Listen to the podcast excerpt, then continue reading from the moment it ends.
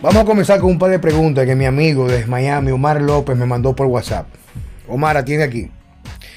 Parte de sus inquietudes o preguntas. La primera. Por ejemplo, ¿qué tan importante es el consumo de agua y por qué? El cuerpo humano básicamente es agua. Todos los procesos, todos los procesos de quien va a un gimnasio o quien está vivo, se lleva a través del cambio o el paso de nutrientes y muchas cosas desde fuera de las células dentro de la célula. Eso se llama perfusión celular. Cuando usted está deshidratado, no es eficiente el transporte de nutrientes para que pase la magia de producir energía, de ganar masa muscular, de quemar grasa. Aparte que la deshidratación es inflamatoria, y como es inflamatoria, no es anabólica. O sea, quiere decir que no permite que usted vaya a crecer muscularmente. Y la secuela de cosas que conlleva eso. Por ejemplo, con el tiempo, de, degeneración de los espacios intervertebrales, dígase la densidad de los discos, los discos de la columna. Aparte de eso, de que baja el fluido entre las articulaciones y se desgastan las articulaciones. Sufre estreñimiento. Hay una gran cantidad de condiciones que las personas lo asumen o lo llevan al punto de que es una enfermedad que son causadas por la deshidratación. Por ejemplo, otra pregunta de él. Dice, la persona que entrenamos con mayor intensidad, ¿cuál de las comidas es la más importante? Todas las comidas son importantes. Todas las comidas son importantes. Ahora hay que definir qué es intensidad. La intensidad en el entrenamiento de fuerza no es lo mismo que la intensidad en el mundo del culturismo o el bodybuilding. En el bodybuilding, por ejemplo, la intensidad se va a medir por la capacidad de tú cansar un músculo y tú sentir que el músculo está quemando, que es lo que se llama estrés oxidativo. En powerlifting o en fuerza es la capacidad de coger un peso y utilizar no solamente ese músculo, sino el resto del cuerpo en combinación como si fuera una cadena de eventos para mover un peso del punto A al punto B.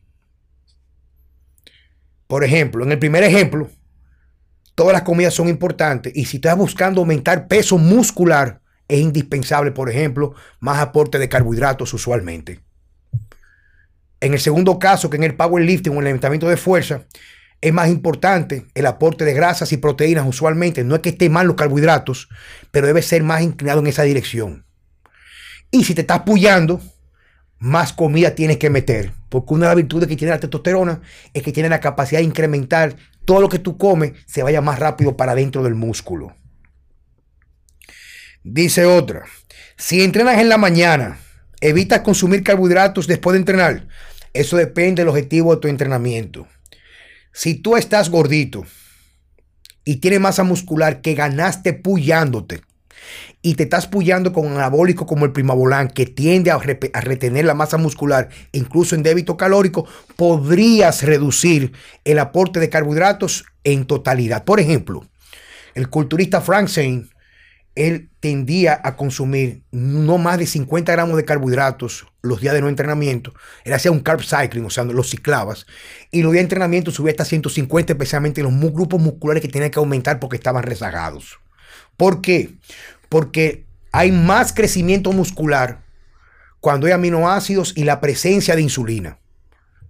Claro, tú puedes tener presencia de insulina si la ingesta de proteínas es bastante elevada y algunos aminoácidos, que Checo es experto en eso, por sí solo, tienden a incrementar la respuesta de la insulina. ¿Ok?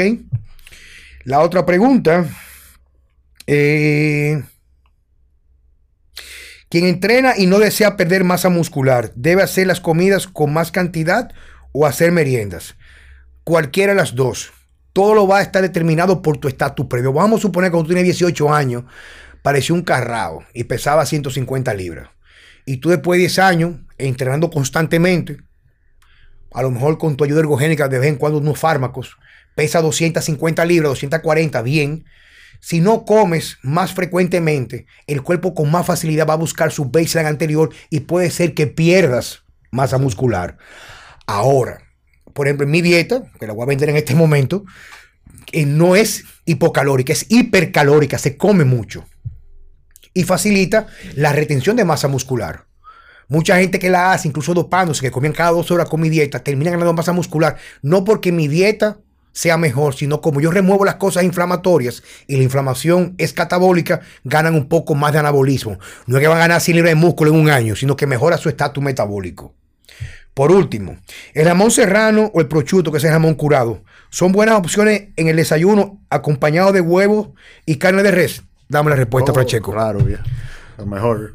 Yo, personalmente, eh, yo no recomiendo el consumo de embutidos, pero sí de carnes curadas.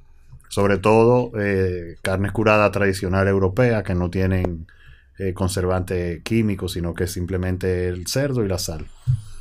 En pocas palabras quiere decir que no es tan complejo como nos venden, pero muchas veces no es tanta la complejidad de las cosas, sino que perdemos la capacidad de evaluar nuestro progreso día a día. Te lo voy a poner sencillo, querido amigo. Si usted no experimenta cambios en una dirección u otra, no experimenta cambios, algo está mal. Pero no podemos verlo solamente bidimensional. Alimentación y ejercicio. Como dijo Francesco en el podcast anterior, en el episodio anterior, ningún elemento va a ser más importante que otro en los factores que son recuperación, que es dormir bien y saber cuándo tomarte un día off del gimnasio, entrenar inteligentemente y comer apropiadamente. Es todo por hoy. Nos vemos en el próximo episodio de Vida Sana con Juan Carlos Simón.